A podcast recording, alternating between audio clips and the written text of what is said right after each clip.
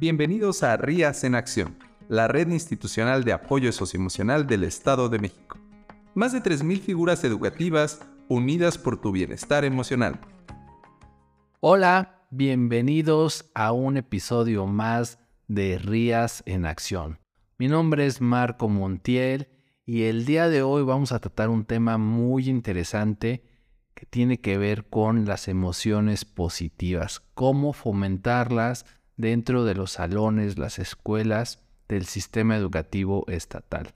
Tenemos a una invitada especialista, ella es la psicóloga Leonor Rojas. Hola, ¿cómo estás? Bienvenida. Hola, buenos días. Creo que estoy experimentando totalmente las emociones positivas en este momento. Y muy agradecida de estar aquí. Gracias, Leonor. Leonor, por favor, platícanos quién eres tú, a qué te dedicas, dónde trabajas. Bueno, yo soy una psicóloga de un centro de atención múltiple, el número 103, ubicado en San Antonio, la isla, de la Subdirección Regional Metepec. Muy bien.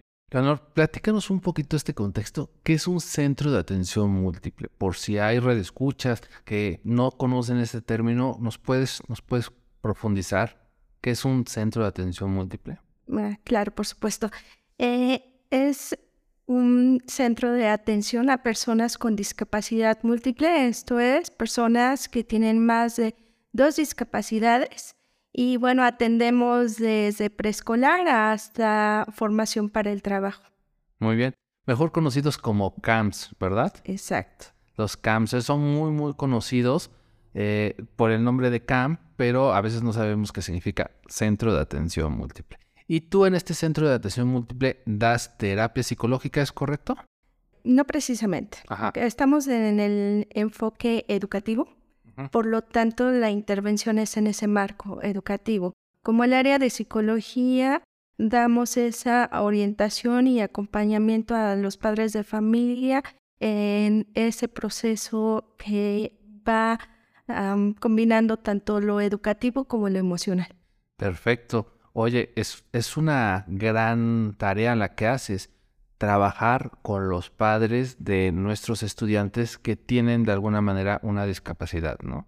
Es, no, no debe ser un tema nada sencillo. Fíjate que en estos momentos venimos llegando de unos juegos paraestatales, de los juegos estatales paraestatales, y me llenó de emoción. Bueno, había emociones por todas partes, pero centrado en la mirada de los padres una alegría, un orgullo ver a, sus hijos participando, triunfando, eh, dando su mejor esfuerzo. Es algo increíble y seguramente en estos camps, en estos centros de atención múltiple, el papá, la mamá siempre están a un lado acompañando, ¿no? Así es.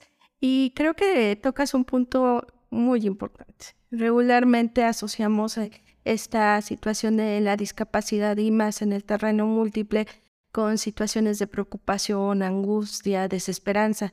Y hoy te tocó ver la cara de la otra moneda. Precisamente esas son las emociones positivas y las que debemos hoy potenciar y construir. Muy bien, a ver, platícame, ¿qué es una emoción positiva? Creo que más que un concepto, hoy vengo con la mirada de experimentarlas, de que nuestro público que nos esté escuchando pueda realmente ponerlas en práctica desde ese experimentar, más desde un concepto teórico, sino desde una parte de vivenciar, de vivenciarlas, de sentirlas y me atrevo aún más o entro en la parte ambiciosa, de poder construir esas emociones positivas en su día a día. ¿Cómo se construyen estas emociones positivas en nuestro día a día? Ah, bueno, es una pregunta clave, ¿no? Eh, quiero empezar con un contexto. ¿Sí? Y qué mejor que empezar desde esa, desde esa parte de, de ejercicios, ¿no?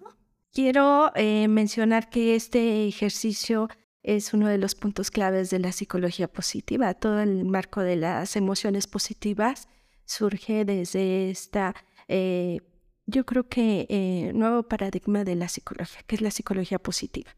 Para esto vamos a imaginarnos que encontramos la famosa lámpara de Aladino, la tallamos, aparece el genio y el genio nos dice, te voy a conceder poderes. Pero esos poderes van a estar precisamente en dos capas. Una capa roja te va a dar toda la posibilidad de quitar lo que no te gusta en la vida o lo que no te gusta a tu alrededor. Podemos saber, podernos poner la capa roja y quitar la violencia, la pobreza, el hambre, etc. O bien puedes elegir la capa verde y la capa verde te va a dar la, la posibilidad de potenciar todo aquello que tú quieras cambiar en ti mismo para transformar lo que hay a tu alrededor. La pregunta clave es, ¿cuál de las dos capas quieres usar? ¿Tú cuál usarías? Está la que cambia lo que no me gusta afuera y está la que cambia lo que no me gusta adentro. Yo escogería la que las cosas que tengo que trabajar de mí, porque tengo la idea de que cuando uno cambia, cambia el mundo. ¿En pues yo creo que sí, muchos yo creo que de nuestro público contestó precisamente la, la, capa verde, ¿no? Sin embargo, yo creo que también la capa roja es muy funcional, nos ayuda a quitar todo aquello que no queremos y, puede ser en una situación de emergencia útil. Por eso yo creo que mañosamente le diríamos, dame una capa reversible. Y la capa reversible que en momentos puede estar usando la capa roja para quitar todo aquello que no es tan agradable y la capa verde en algunos momentos para potenciar lo que hemos hecho. Pero este experimento que se le llama, este experimento social de la psicología positiva, donde les planteaban esta pregunta a las personas, les llevó a datos muy importantes. Por ejemplo, ¿cuántas de estas personas ah, regularmente en nuestro día a día solo utilizan la capa roja? Esto es, focaliza totalmente su atención en los problemas y quiere quitarlos quiere quitar, que por ejemplo eh, mm, no haya eh, problemas eh, a su alrededor, que todo funcione maravillosamente. Y pocas veces, culturalmente también, se nos ha enseñado a utilizar la capa verde como un recurso de construcción de. Para tener o poder utilizar la capa verde tenemos que utilizar precisamente las emociones positivas. Y ese es el punto clave hoy. Creo que eh, llevamos muchísimos años.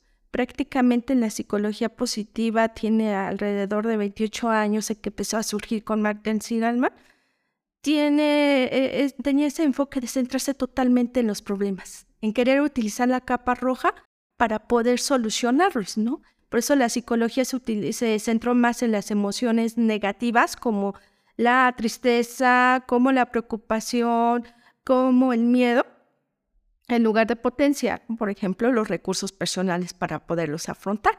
Y muchos de estos recursos personales para poderlos afrontar hoy los vamos a denominar la capa verde. Entonces, con base a esta, a esta pequeña explicación o adentramiento, quiero proponerte también otro ejercicio. Sí, adelante. A ver, por un momento, ¿por qué es muy fácil centrarnos en la capa roja y no en la verde? Es, es muy fácil porque a través de nuestros sentidos percibimos el exterior, ¿no? Criticamos o nuestro, nuestro cerebro está como que pensando en las cosas que no nos gustan, entonces tendemos mucho a ser como duros, ¿no? Esto no debería ser así, esto no debería de ser así, esto debería de cambiar. Simplemente sales a la calle, ¿no? Los baches, perros de la calle, la basura, o sea, todo el tiempo estás como viendo las cosas que, que no te gustan y que de alguna manera tampoco es fácil que cambien, ¿no? O sea, no hay varitas mágicas que, que, resuelvan el tema, por ejemplo, de la pobreza, las desigualdades. Es un, es un tema que de alguna manera no solamente depende de nosotros. Entonces creo que es mucho eso, como también una comodidad de, de pensar que todo está mal y que nosotros tenemos las respuestas correctas para todo. Pues eso se lo debemos, totalmente de acuerdo, se lo debemos a nuestros antepasados. Porque nuestros antepasados desde la época prehistórica, pues estaban a la deriva en los problemas. O sea, totalmente su foco de atención estaba en los problemas para poder sobrevivir. Y eso culturalmente nos ha matizado. Es decir, es más fácil ubicarnos en la tendencia y en el peso de los eventos negativos que en el de los positivos. Por eso, por ejemplo, en las mañanas pues el escucharnos de repente las noticias o las situaciones problemáticas que nos aquejan al día a día puede conformar precisamente eh, eh, las ganas de ponernos la, la, capa roja y desaparecer los problemas, ¿no? Pero esto se le, se le denomina sesgo negativo, es la capacidad de centrarnos o darles mayor peso a las cosas negativas. Leonor, tengo una pregunta. Seguramente también nuestros escuchas están pensando en lo mismo. Estás, estás comentando que hay una, pues como herencia genética, por así decirlo, una carga negativa, pero los niños, un niño pequeño, ¿es negativo? O sea, un niño, un niño, por ejemplo, de preescolar, ¿traen carga negativa? Porque yo a los niños pues los veo con una actitud completamente diferente. Tengo yo la idea de conforme vamos creciendo nos vamos convirtiendo como en negativos. Eh, es, una frase muy común, Leonor, ¿no? Que conforme vas envejeciendo te vas haciendo más amargado, ¿no? Este, y creo que los niños disfrutan mucho, son muy felices y, siempre tienen la posibilidad de ver cosas buenas en la vida. ¿Tú qué sabes al respecto? ¿Qué nos puedes comentar? A lo, mejor es una percepción pues sí, muy personal mía, pero equivocada. No, para nada es equivocada. De hecho, las emociones positivas que hoy vamos a ver desde la perspectiva de la doctora Bárbara Fredrickson, precisamente fueron inspiradas en toda esta visión que tiene la niñez, ¿no? Hasta en los cuentos. Vamos a sacar todo lo bello que tiene la vida y que precisamente se manifiesta desde la, desde la niñez, ¿no? Yo a lo que me refería ya con el sesgo negativo es cómo cuando vamos creciendo nuestra atención es más fácil que se desplace o tenga la tendencia hacia un problema que hacia una emoción positiva. A eso me refiero, pero vamos a eh, totalmente de acuerdo a ver que los niños tienen esa capacidad y esa mm, naturalidad y predisposición a trabajar las emociones positivas. Por lo tanto, hay que ver entonces qué, pasa, qué está pasando. Si en kinder o más pequeños tienen estas emociones positivas, ¿qué pasa en la adolescencia? Porque de repente nuevamente tenemos la tendencia hacia las emociones negativas, ¿no? Porque la mirada está en la preocupación, en la tristeza, en el enojo. Y eso es lo interesante del día de hoy. Muy bien. Leonor, mira, en este programa partimos, tenemos una idea de que todo el tema de las emociones, toda, toda esta importancia, esta realidad, pues se detona a partir del tema del COVID. Y creo que ahí precisamente surge Rías, de esta preocupación de los niños, los papás, los maestros, no están, no, como humanos no sabemos cómo responder ante la incertidumbre de qué va a pasar. Entonces, empezamos a tener muchas pérdidas de muchas cosas, ¿no? De la rutina, algunos del trabajo, algunos, eh, algunos familiares. Es, un tema muy complicado y de ahí surgen muchas cosas, ¿no? Este, qué bueno que surge Rías a partir de esto y que se está cimentando con, con una estructura con especialistas como, como tú y como muchos de los invitados que han venido a este programa pero a lo que me, a lo que me refiero y la pregunta en específico es, yo he notado, yo he notado que las redes sociales, que de alguna manera es una forma de expresarse, ¿no? Donde todos de alguna manera tenemos voz, donde todos podemos expresarnos, donde todos podemos hablar sobre algún tema, yo he notado que en la mayoría están cargadas de negatividad, de, de comentarios, este, en contra. Se, le conoce este término como los haters, ¿no? que se quejan de todo, que todo les parece mal.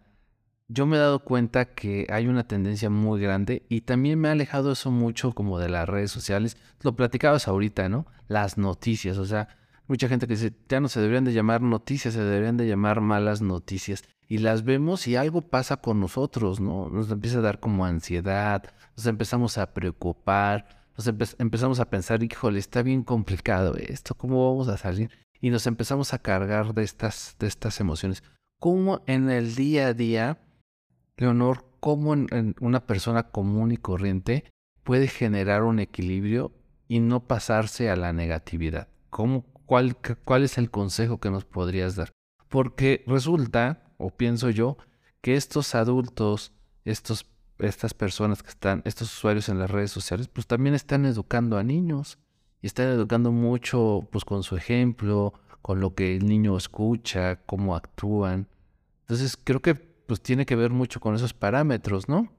Son varios puntos los que tocaste y que voy a tratar de enlazarlos. Primeramente, eh, sí, si bien tenemos el contexto de la pandemia, también tenemos otros contextos donde ha habido uh, eventos catastróficos que nos han movido tremendamente. Voy a sacar en alusión, por ejemplo, el 11 de septiembre. Las personas que lo vivieron, también a la par de haber tenido todas estas experiencias de trauma, también trabajaron y se descubrieron las emociones positivas. Como de repente de tanto dolor emocional, pudieron también er, experimentar, por ejemplo, la gratitud. Y se conformaron como de las experiencias más gratificantes en la vida y donde los recuerdos les ayudan en su día a día de aquellas personas de las cuales recibieron ayuda. Entonces, ese ejemplo del 11 de septiembre, y hoy si lo ponemos y lo situamos en la pandemia, también podemos explotar desde, desde el contexto educativo todas esas experiencias de dolor, de pérdida, de miedo, y hoy eh, darles un peso, equilibrarlas, porque creo que el término adecuado sería equilibrarlas con todas estas situaciones o emociones negativas.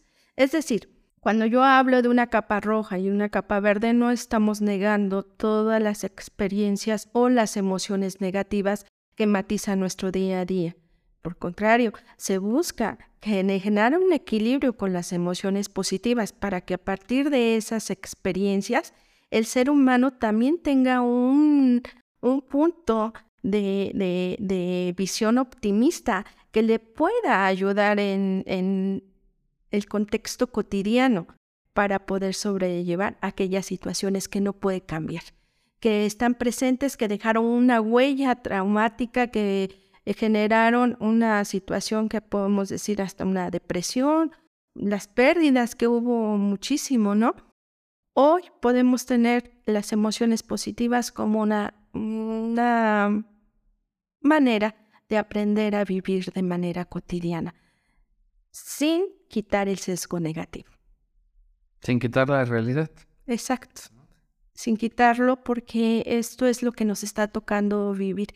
Y bueno, pues ya me empezaré, ya muero de ganas de, de estar hablando de cuáles son las emociones positivas, porque regularmente las emociones positivas creemos que nada más es, por ejemplo, lo más común, ¿no? La, alegría o la gratitud, pero hay mucho más. Hoy traigo 10 emociones positivas desde la visión de Bárbara Fredrickson. Ok, ahorita nos las platicas, Leonor. Nada más quiero hacer aquí un comentario. Eh, y es un comentario que también creo que conecta mucho con la mayoría hay una persona enfrente de nosotros que, vemos, un familiar, un amigo, que vemos que está pasando por una situación complicada y lo que hacemos es, es decirle, échale ganas, ¿no? Échale ganas. Este, ¿cómo, cómo se le echa ganas a una, a una situación adversa o una complejidad por la que estás viviendo? Digo, lo hacemos pues en el mejor sentido y a lo mejor no tenemos la mayoría o comúnmente las herramientas para poder ayudar a alguien. Pero, ¿cómo se le echa ganas a una situación adversa, Leonor?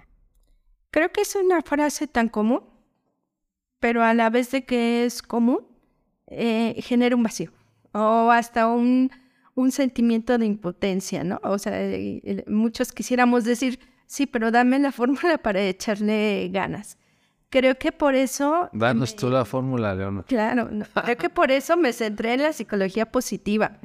Porque precisamente estando en pandemia, yo buscaba cómo apoyar a los demás, pero a la vez cómo apoyarme a mí misma. Cómo echarle ganas, cómo traducir esa palabra de echarle ganas en algo que realmente fuera funcional primero en mi vida y para después poder impactar en mi entorno inmediato, que eran mis hijos, que era mi madre, que eran mis alumnos en ese momento.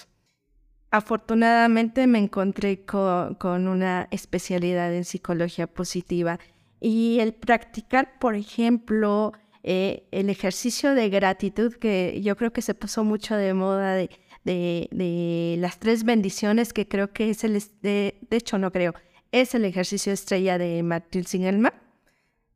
Darte cuenta que tienes que agradecer y por lo menos tres cosas al inicio o al final del día te ayuda a cambiar el foco de atención. Creo que el echarle ganas es más cambiar un foco de atención. No, no se quitan los problemas, pero sí puedes tener un respiro al centrar tu atención en las bendiciones de la vida diaria. Muy bien. Platícanos las, los, las 10 emociones. Pues vamos a empezar con precisamente con, con esta que acabo de mencionar, que se llama gratitud. Es una emoción tranquila, cuando tienes una buena experiencia y le agregas sobre todo gozo, se convierte en gratitud. Cuando las personas se sienten en gratitud, están más creativas. Eso lo tienen que tomar mucho en cuenta nuestros compañeros maestros. La gente que vive en gratitud es mucho más creativa. Crea lazos sociales y, desarrolla habilidades de, amor. La gratitud es una de las emociones más comunes eh, que la gente siente después de mm, emociones, por ejemplo, no tan, no tan agradables o, emociones aflictivas, como también se les ha denominado. Esta, esta emoción se construye, o construye, mejor dicho, el optimismo. Entonces, por eso era tan importante fomentar tanto en casa como en, en las aulas el frasco de la gratitud, que de hecho hasta vinieron en nuestras guías de, de consejo técnico, el frasco de la gratitud, el diario de la gratitud, un paseo, imagínate dar un paseo de la gratitud, ¿no? Salirte cinco minutos a, a un área verde y estar dándote cuenta de lo que hay a tu alrededor, darnos ese gusto de escuchar los ruidos que hay o hasta de salir si estás en un contexto urbano y a lo mejor no te habías dado cuenta de que hay una panadería ahí y estás disfrutando ya hasta el olor a, pan. Y decir, ay, gracias porque estoy en este momento aquí en el ahora y, potenciando hasta nuestro sentido. Muy bien. Entonces, la primera es gratitud. ¿La segunda cuál es? Se llama interés. El interés es una de las emociones que realmente la gente cree que ni es emoción. Eh, sin embargo, muchas personas, al ser considerada emoción, despierta totalmente la curiosidad, la necesidad de sentirse atraído por algo desconocido. Entonces, por eso está catalogada como una emoción positiva, porque te lleva a explorar.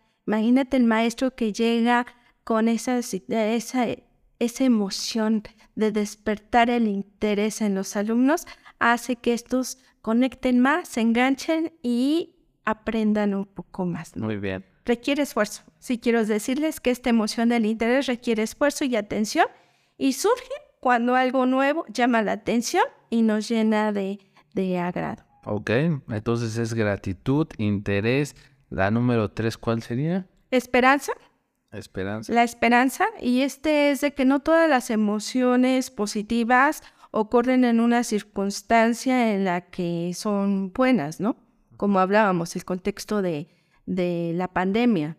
Eh, por lo que la esperanza es como temer lo peor. o sea, en momentos temer lo peor, pero la esperanza es anhelar lo mejor. Por lo que anhelar empuja a la gente a ser inventativo y aumenta su resiliencia en tiempos difíciles por lo que se aplica cuando se teme lo peor en circunstancias. Y vuelvo a repetir, eh, yo creo que es el punto clave de la resiliencia. Entonces, habrá que checarnos si en nuestras aulas, en nuestros hogares, trabajamos la esperanza como ese punto eh, importante de la resiliencia. Muy bien. ¿El siguiente? El orgullo. El orgullo es una circunstancia experimentada con logro socialmente. Por ejemplo, lo que nos acababas de, comentar eh, de la experiencia que viste en el CAP. Esa mirada de los padres está llena de esa emoción positiva, lo que es el orgullo. ¿Y qué hace a nivel mental, por ejemplo, el orgullo? Hace que las personas sueñen a lo grande. O sea, si ya lograste algo, vas por más. Entonces surge para, para potenciar la motivación del logro Y por ejemplo, en los contextos educativos lo podemos ver en las competencias eh, escolares, en los eventos deportivos. Imagínate, por ejemplo, maestros, voy a hablar de mis compañeros maestros, jugando básquetbol y, festejando con orgullo que ganaron o, o nuestros alumnos en alguna competencia deportiva. Muy bien. Siguiente. La diversión. La diversión que comparte ideas y construye amistades. Eh, aquí podemos verlo constantemente en los recreos, los niños jugando en el patio, eh, nosotros a veces como docentes también compartiendo en tiempos de diversión. Creo que la diversión nos lleva mucho a recuperar las actitudes lúdicas y la actitud lúdica es esa actitud de sentirte a gusto en la vida. Muy bien. ¿Cuál sigue? La inspiración. La inspiración es la capacidad de hallar objetivos, conceptos y referentes que nos infunden eh, curiosidad, pasión, ganas, experimentar, aprender a imitar. Es, un, por ejemplo, un gran talento. Necesita o merece admiración. Ver a las personas haciendo cosas buenas y enmarcarlas como algo ejemplar. Por ejemplo, me gustaría ser como ellos. Y de ahí surge esa inspiración, este tipo de inspiración a la propia excelencia, al ver la excelencia en otra persona, es lo que realmente es la inspiración. Es el aliento que mueve a la acción, que trasciende energías, fuerzas y crea nuevos intereses. Muy bien. ¿La que sigue? El asombro. El asombro es una clase de inspiración, pero es más personal. Eso se distingue del anterior. El asombro a veces se siente como una persona que se siente eh, pequeña en relación con la grandeza de lo que está sucediendo. Aquí se me ocurre el ejemplo cuando ves, por ejemplo, el cañón del sumidero y dices, ay, qué grande es, y yo tan pequeño. Y también nos invita a reflexionar y a admirar no solo a personas, sino a la naturaleza en sí, y nos ayuda a vernos a nosotros como parte de algo mayor. Esta fue asombro. Asombro. Ok, asombro. ¿La que sigue? Yo creo que es una de las más conocidas, es la alegría, que es la emoción más cercana a ser feliz.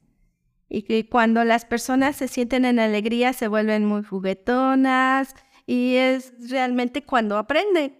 Entonces es yo creo que la que deberíamos de trabajar más en las aulas porque te ayuda a adquirir habilidades y repito, también forma la actividad lúdica. Muy bien.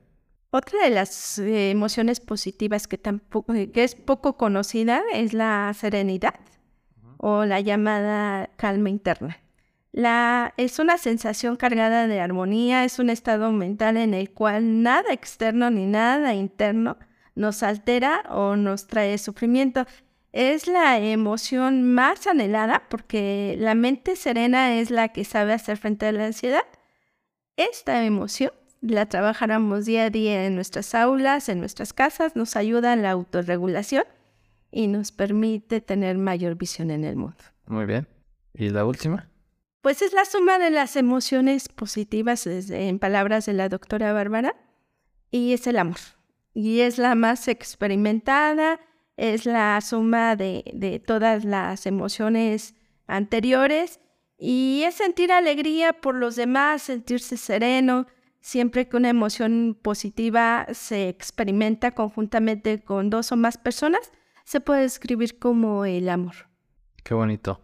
Muy bien, Leonor. Pues muchísimas gracias. Está increíble que podamos practicar, que podamos fomentar estas emociones dentro de nuestras aulas, los maestros que, pongan de su parte para formar a nuestros estudiantes a través de estas emociones, pero también en nuestras casas, en nuestros trabajos, en nuestra vida diaria. Vamos a hacer el recuento de estas emociones. Gratitud. Así es. Y la segunda es interés, esperanza, orgullo, es la cuarta, eh, asombro, diversión, la séptima es... A ver, ayúdame con la séptima, ¿cuál es? La alegría. La alegría es correcto. La octava tiene que ver con eh, la serenidad. La serenidad, la inspiración. Ah, ok. Inspiración, serenidad, alegría y amor. Exacto. No tienen que ser en orden, pero creemos que el amor es la expresión más elevada, ¿no? Como tú dices, la suma de, de todas estas emociones. Oye, qué padre, qué interesante. Seguro estoy que esto es un contenido de mucho valor para nuestros padres de familia, para nuestros maestros. Qué bueno que sigan trabajando, colaborando en RIAS y que le den este peso tan importante que son nuestras emociones. Decías, cuando hay serenidad, yo le llamo como el centro, ¿no? Cuando estamos en nuestro centro, eh, todo funciona mejor. Cuando hay alegría, aprendemos más fácil, ¿no? Entonces, este, tiene una importancia muy, muy, muy, muy, muy grande en el aprendizaje, ¿no? Que, por ahí eso es algo que ah, a lo mejor medio subjetivo, muchas personas no lo creen, pues un estudiante estresado, un estudiante preocupado, pues va a ser un estudiante que aprenda o que se le olviden más rápidas las cosas, ¿no? Entonces, este, no olvidemos que, que aprender es un placer, aprender es increíble y, qué bueno que, nos los vienes a recordar con, esta teoría. Pues muy bien, Leonor, estamos por, por concluir eh, este, este episodio, te agradezco muchísimo. Para, para concluir mi, mi participación, quiero hacer una reflexión. El otro día, nuestro subsecretario, el licenciado Rogelio Tinoco, Hizo una publicación en Twitter donde hacía una pregunta a sus seguidores y les decía, ¿qué acciones ustedes consideran pueden hacer para ustedes y su entorno que mejore las situaciones, ¿no? que, me, que mejore una situación? Y entonces yo leía varios comentarios y muchos hablaban del tema de ayudar. Hablaban de poder ayudar y ayudar es, es una cuestión mágica, ¿no? Cuando tú ayudas, como que el universo te regresa este, bendiciones, como, como tú lo mencionabas.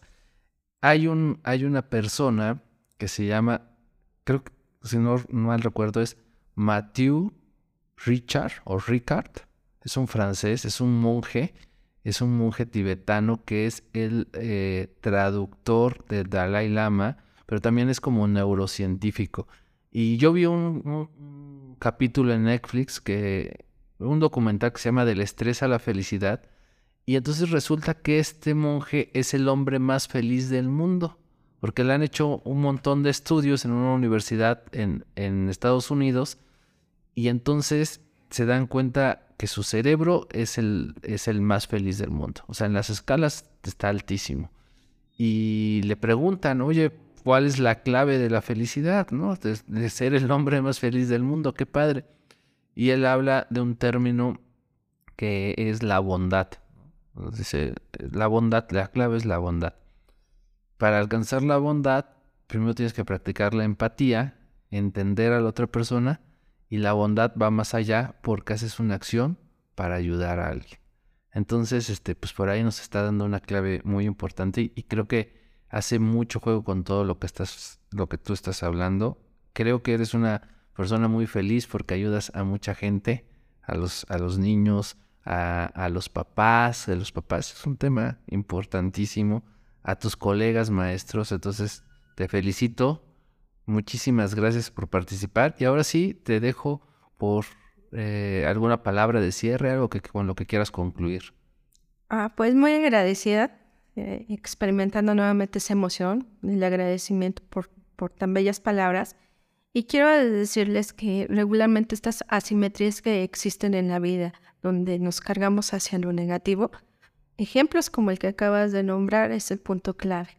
Esas asimetrías pueden verse desde una compensación positiva, trabajando estas emociones en el día a día, en el aula. Y bueno, quiero comentarles a, las personas que nos están haciendo como una sugerencia que hagan su portafolio positivo el portafolio positivo es llenarte de esas imágenes que te nutren, que te llenan, ¿no? A lo mejor de un paseo, de una imagen, hoy que fácilmente sacas tu celular y, captas imágenes. Bueno, también en tu celular puedes crear tu portafolio positivo. Llénate de esas imágenes, pon a las personas que más amas, los momentos que más has sido feliz y sobre todo cuando tengas o estés pasando por una situación difícil, saca tu, tu portafolio positivo y empieza a trabajar lo que se llama esa compensación positiva.